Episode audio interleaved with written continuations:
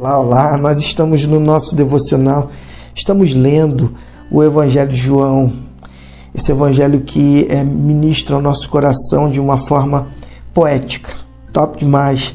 Ler João e é, enxergar essa linguagem do reino, essa linguagem que revela Cristo de uma forma especial. João capítulo 8, Jesus retirou-se para o Monte das Oliveiras, mas logo voltou para o templo. Mundaréu de, de gente estava à sua volta. E ele se sentava e começava a ensiná-los. Os mestres religiosos e os fariseus apareceram como uma mulher que fora apanhada em adultério. Eles se puseram à vista de todos e disseram: Mestre, esta mulher é adúltera, foi apanhada em flagrante.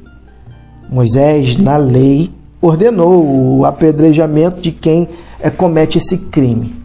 O que o senhor diz? Eles é, tentavam apanhá-lo numa armadilha. Queriam induzi-lo a dizer algo incriminador que pudesse depois usar contra ele. Jesus limitou-se a ficar escrevendo com o dedo na terra mas eles não desistiram. Por fim, ele se levantou e disse: Quem de vocês não tiver pecado, que seja o primeiro a tirar a pedra? Encurvando-se novamente, continuou a escrever na terra. Ouvindo isso, eles começaram a deixar o local, um após outro. A começar é pelos mais velhos. A mulher foi deixada ali. Jesus levantou-se e perguntou: Mulher, onde eles estão? Ninguém condenou você? Ninguém, Senhor, foi a resposta. Nem eu disse, nem eu, disse Jesus. Siga o seu caminho, mas de agora em diante não volte a pecar. Que top, Jesus. Que é contexto, que passagem poderosa que revela tanto e que nos mostra como somos. E ali Jesus faz cada um daqueles homens, desde os mais velhos até o mais novo, refletir sobre uma máxima que está registrado no texto bíblico, que todos os pecados destituídos estão da glória de Deus, não há um justo sequer.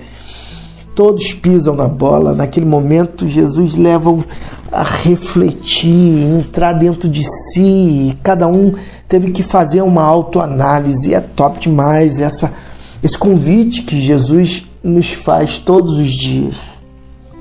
Tem coragem de fazer um pré-julgamento sem antes se olhar, se enxergar e ver como você tem pisado na bola? Você tem é, coragem disso? Ninguém. Todos nós pisamos na bola, todos nós erramos, todos nós falhamos. Aqui Jesus não está sendo conivente com o pecado, não, ao contrário ele está justamente revelando quem somos e quem ele é e o que ele pode fazer com cada um de nós quando nós reconhecemos essa verdade máxima de que somos limitados, somos pecadores, mas somos filhos amados do Pai, que dentro desse contexto o Pai nos revela todos os dias que há necessidade de transformação e a transformação está baseada justamente na máxima de Deus para todos os homens, amar a Deus e amar o próximo.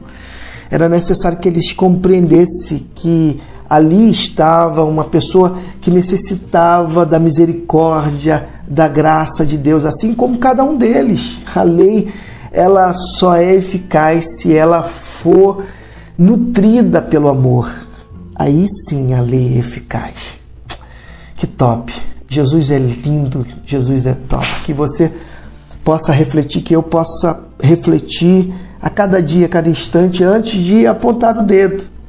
Olhe a trave, olhe aquilo que impede você e eu de nós entrarmos na nossa intimidade e vermos a bondade de Deus todos os dias. Que Deus nos abençoe e continue ministrando o nosso coração.